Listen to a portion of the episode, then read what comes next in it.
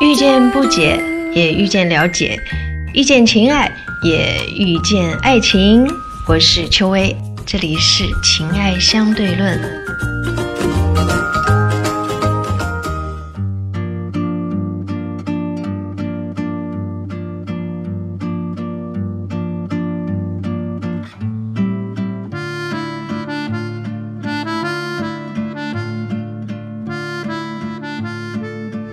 以后，我跟你之间又多了一个这样的平台，可以聊聊天儿。我还记得我第一档的电台节目叫做《新音乐漫谈》，在中央人民广播电台播出。同时有一个叫做《约会艳阳天》的一样的内容，在全国发行的。那年我大学四年级，距离现在已经有二十年之久了。在这二十年当中，我主持过很多档的电台节目，然后参与过很多档的电视节目，也主持过很多的现场。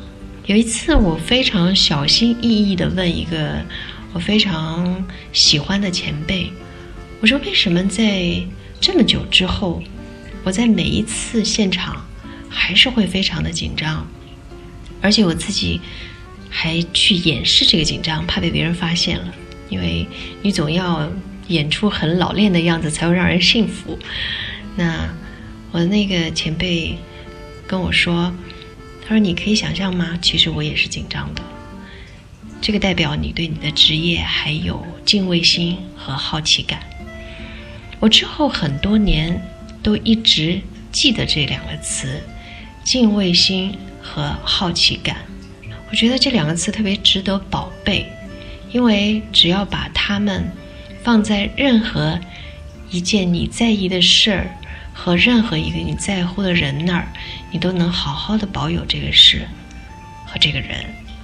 比方说爱情，比方说你的小孩儿，比方说你爱的工作，只要有敬畏心和好奇感，你就是会好好的爱他，因为这是爱的最佳方式。所以你大概。很难想象，在你听到这一段的时候，啊，之前我已经重复的录了几十遍，直到这一次，我决定，不管它是什么样的结果，不管它是什么样的状态，我都不再重新录了，因为人生当中有多少事是可以给你彩排，是可以重来的，都是突发的。就像 Coco Chanel 说：“你每天要打扮的美美的，因为你不知道。”转角你就会遇见谁，所以接受自己是什么样子好了。你也可以去把自己像史奈尔小姐说的，尽量准备的好一点。那接受不是放任，接受不是随意，接受和放任之间差别是你有做了多少的准备。我在做了很多很多次准备之后，那就是这个样子。所以在情爱相对论里头。你听到的就是这样的一个声音和接下来带来这样的内容。我的职业是写字跟说话，写字跟说话也是我人生最喜欢的两件事儿。这是一个特别大的运气，就是你能把你喜欢的事情啊变成职业。尤其是当年纪越来越长之后，其实我没有那么的爱说话了，所以我最近的这些年呢，我都没有太去录电视节目。因为我觉得电视是一个不太容易让人安静下来的事儿，而很多的时候，我们需要的并非是热闹，而是跟自己的独处的那种安静。也只有在这样的时候，你才会说出一些心里话。所以电台，至于我，就像是跟一个老朋友的重逢。说起心里话，我曾经主持一档日播的电台节目很多年，那档节目叫做《城市日记》。我每一次出去做签售会的时候，都会有不同年龄的人跑来跟我说：“你知道吗？我是听着你的城市日记长大的啊！真的吗？你这个样子，你听我城市日记长大的，那我是怎么回事？” 开玩笑，嗯，我对城市日记非常的有感情，但是想到城市日记，我也会有点背后冒冷风。冒冷风的原因是我常常忘了我在做节目，所以我会说一些肺腑之言。但是人太说太多的肺腑之言，就容易你的人生落下一些把柄啊。当然，如果你周围都是善良之辈的话，把柄也有放。还有另外一个原因是，我其实是一个并非有很完备的、很深厚的文史常识的人。可是我真的很爱分享，也很敢分享。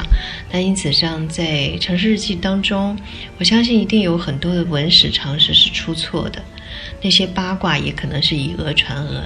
但是我就这样大着胆子把它们分享出来，然后竟然有很多人跟我说，他们是听着一个那样子的道听途说的节目成长。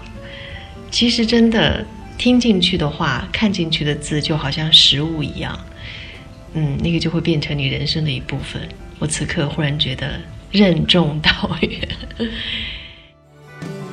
忘掉天地，仿佛也想不起自己，仍未忘相约看漫天黄叶远飞，就算会与你分离。凄绝的戏，要决心忘记，我便记不起。明日天地，只恐怕认不出自己。仍未忘跟你约定，假如没有死，就算你壮阔胸膛，不敌天气，两鬓斑白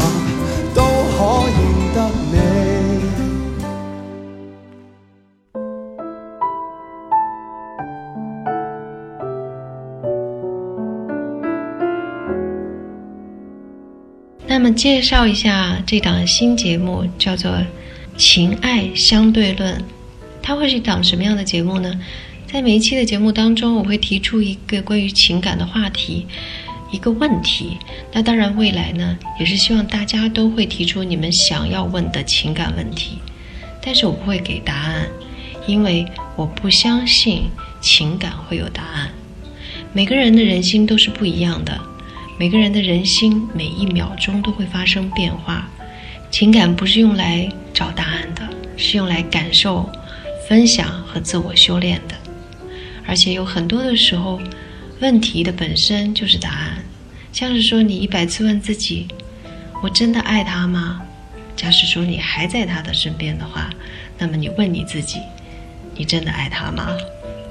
所以，在这一个不会给答案的情感问题之后呢，你内心有那么一点点的孤独和疑惑，情爱相对论会是一个平台，你可以到这儿来跟我们分享，跟我们陪伴。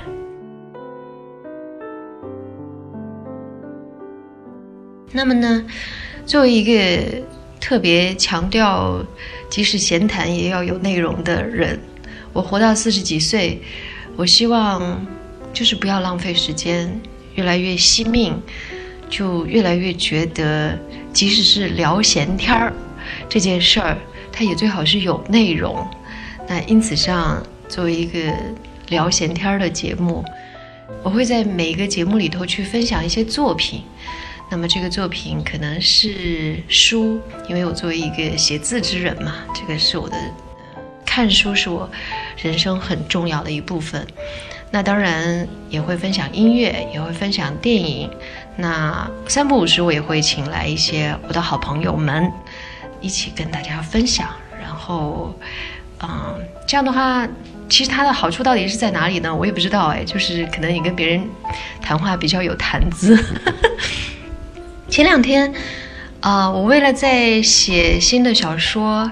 我又重新看了一遍我非常非常喜欢的呃日本的古典小说《源氏物语》，然后嗯，梁文道说了一个理论，我非常非常同意。他说，《源氏物语》是一个非常纯情的小说，就是他整个的小说都是在纯粹的讲情爱，而没有去讲很多很多的这种。是非呀，没有讲很多很多的这种人跟人之间的耍心机，所以这个大概就是我的价值观，我会把这个价值观贯穿始终。对我来说，我认为啊，情感是非常非常纯粹的，心机是我很抗拒和和远离的。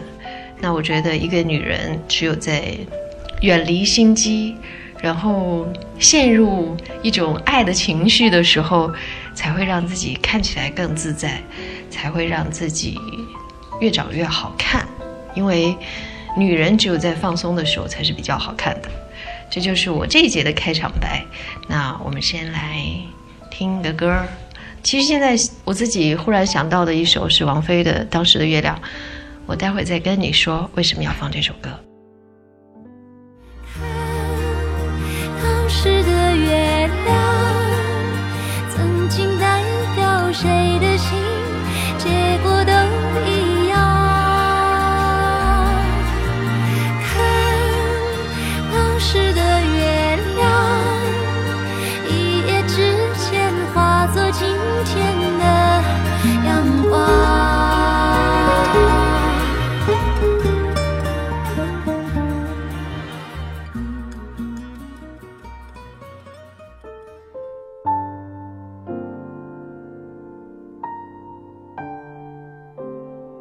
欢迎回来，这里是情爱相对论，我是秋薇。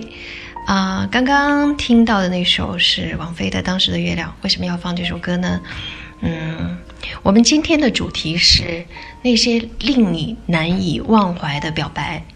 我当然不会在节目的第一期里面就跟大家分享我个人的见闻或者是经历，尽管在以以往的节目中三不五时也会啊、做这种蠢事，第一期不要。所以呢，今天要跟大家做的一个分享是啊、我觉得非常非常优美的一个翻译。那就是来自于我很喜欢的一个日本的作家，他叫夏目漱石。我先来呃跟大家介绍一下夏目漱石，简单的介绍，他在日本呢被称作是日本人的国民大作家，那非常汗颜。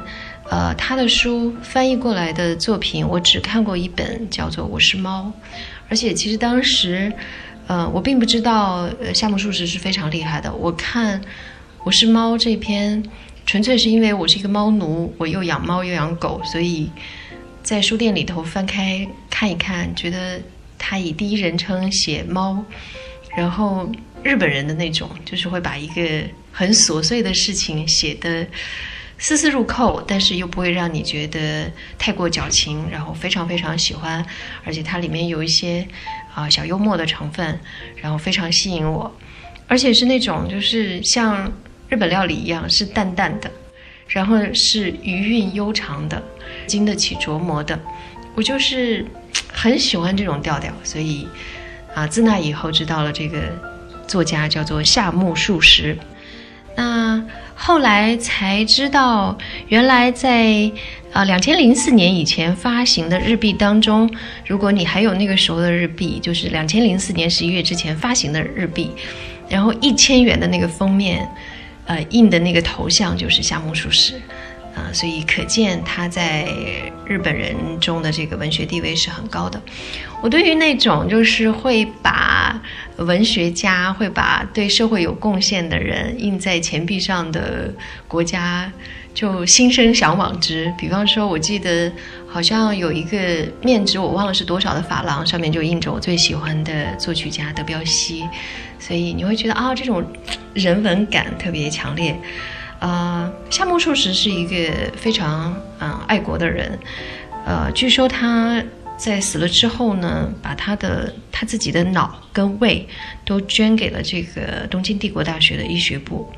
听说他的大脑今天直至今日还保留在东京大学，所以其实有的时候想想看，人一辈子啊，就悠悠几十载。说真的，转眼就就过去了。所以，如果你的工作是能对除自己之外的其他的人类有贡献，那真的是一个，我觉得是一个福气来的。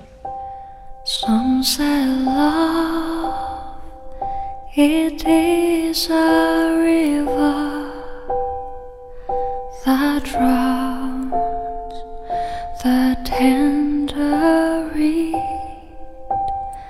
Some say love it is a razor sad leaves your sword to bleed.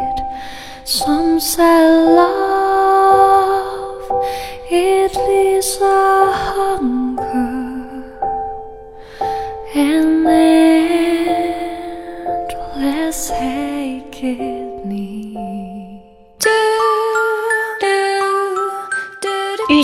解，也遇见了解；遇见情爱，也遇见爱情。我是秋薇，这里是情爱相对论。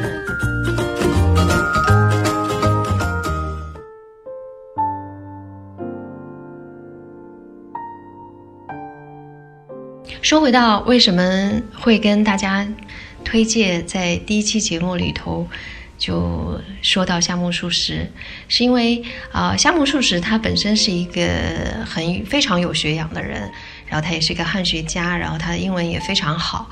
呃，关于他呢，有一个非常著名的传说是这样子的：据说有那么一年，夏目漱石先生在一个学校里面教英文，然后呢，他就问他的学生说：“我爱你这句如果翻成日文，你会怎么翻译？”那大家当然就跟他说，就翻成 “I s t e l 嗯，就我爱你啊。呃，好，我再跑个题，因为我做节目的这个特点就是很很爱跑题。呃，我大概每一年的时候都会要求我自己学一样新的把戏。然后我今年开始学日文，以年过四十高龄，我再开始学一个新的语言。啊、我对此也没有任何的，就是企图或者是目的或者是应试，没有。呃，只是就是想要挑战一下我自己，所以呢，I s t a y 就是日文“我爱你”嘛，我相信很多朋友都知道。然后夏目漱石说不对，不能这么翻译，“我爱你”应该要翻译成什么样子呢？夏目漱石说，如果让我来翻译“我爱你”，我会把它翻译叫做“今夜月色好美”。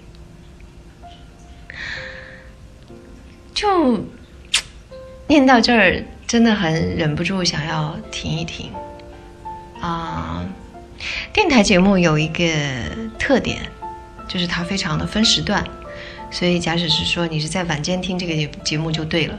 如果此时是早上很忙碌的时间，你听到我在跟你分享一个把“我爱你”翻译成“今夜月色很美”，然后这个主持人还后面停顿了一阵子。你大概会尴尬症爆发，或者是不想工作了吧？所以我觉得，就是每一个时间做每一个时间的事儿，就像是每一个年龄做每一个年龄的事情一样，就像是每一个文化做每个文化的事儿。夏目漱石认为，在一个像日本这样的文化，它对于这种嗯含蓄，然后对于这种要克制、非常有要求的一个文化背景里面，他要把这样的一句我们的人生当中跟很多人都说过，也听很多人对我们说过的这句话“我爱你”，翻译成“今夜月色好美”。月が綺麗ですね。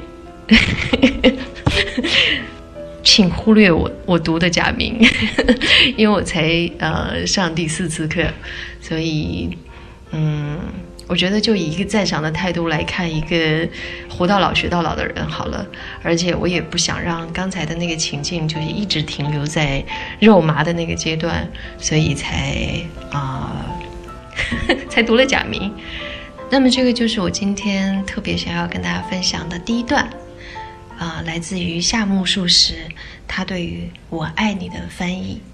今夜月色好美，特别希望能有那么一个机会，你会碰到那样的一个人，然后可以让你跟他说出这样的一段话。然后你现在听到的这个背景是我们家的钟摆，嗯，所以其实。很多的时候，呃，以前听人说，嗯、要碰到对的时间和对的人，实际上，对的时间和对的人这两件事情要碰到一起，然后以及一种对的感知。啊，比方说我在分享这个的时候，我觉得这个很美，说不定，呃，一定有人在听到这个的时候不想再继续听这个节目了。可能是一个不对的时间，可能是一个不对的人，可能是一种不对的情境，但是那个又有什么关系？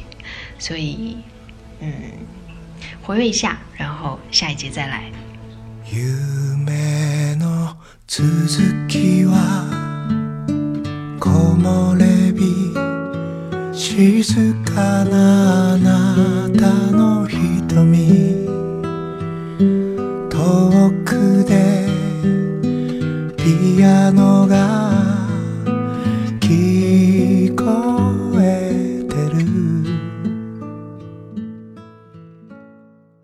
这里是情爱相对论，我是秋薇啊。今天的话题是想要跟大家分享那些你曾经听过的、令你念念不忘的告白，或者是一句 觉得可以值得回味的表达。刚才跟大家分享的是来自于夏目漱石的翻译《今夜月色好美》。哦，说到这儿，其实我还想再跟大家分享另外的一个，也是一个日本作家，他叫二叶亭四迷。呃，这个听起来有点奇怪的名字，实际上是他的笔名。这句话据说啊，据说就是一句骂人的话。我我没有确切的翻译，所以我也不知道。嗯，而且因为这个是作者起来给自己自嘲的，好像就是类似什么去他的。什么之类的这样的一句话，所以他用这个作为笔名，就是有一点愤世嫉俗。我觉得一个创作之人愤世嫉俗是一个，嗯，特别需被需要的情怀啊。嗯，二叶亭四迷呢，也曾经对于我爱你这三个字有一个基本上可以跟这个，呃，夏目漱石啊并驾齐驱的一段翻译，呃。二叶亭四迷，他不仅是一个作家，他也是一个俄罗斯文学的翻译和研究者。啊，据说呢，他在翻译屠格涅夫的一一部小说叫做《阿霞》里面，男女主人公有过这样的一段对话：男生对女生说“我爱你”，然后女生对男生说“我也爱你”。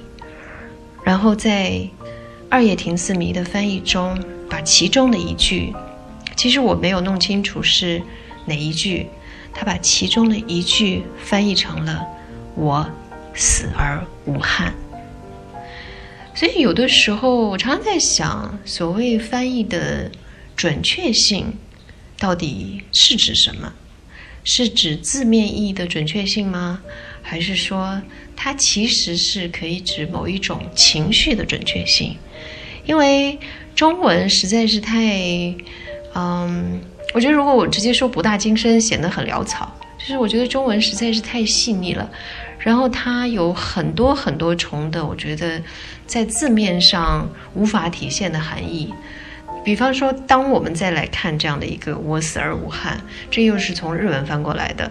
二叶亭四迷把一个俄文的“我爱你”翻译成了这样，然后日文再又被翻译成中文的这样。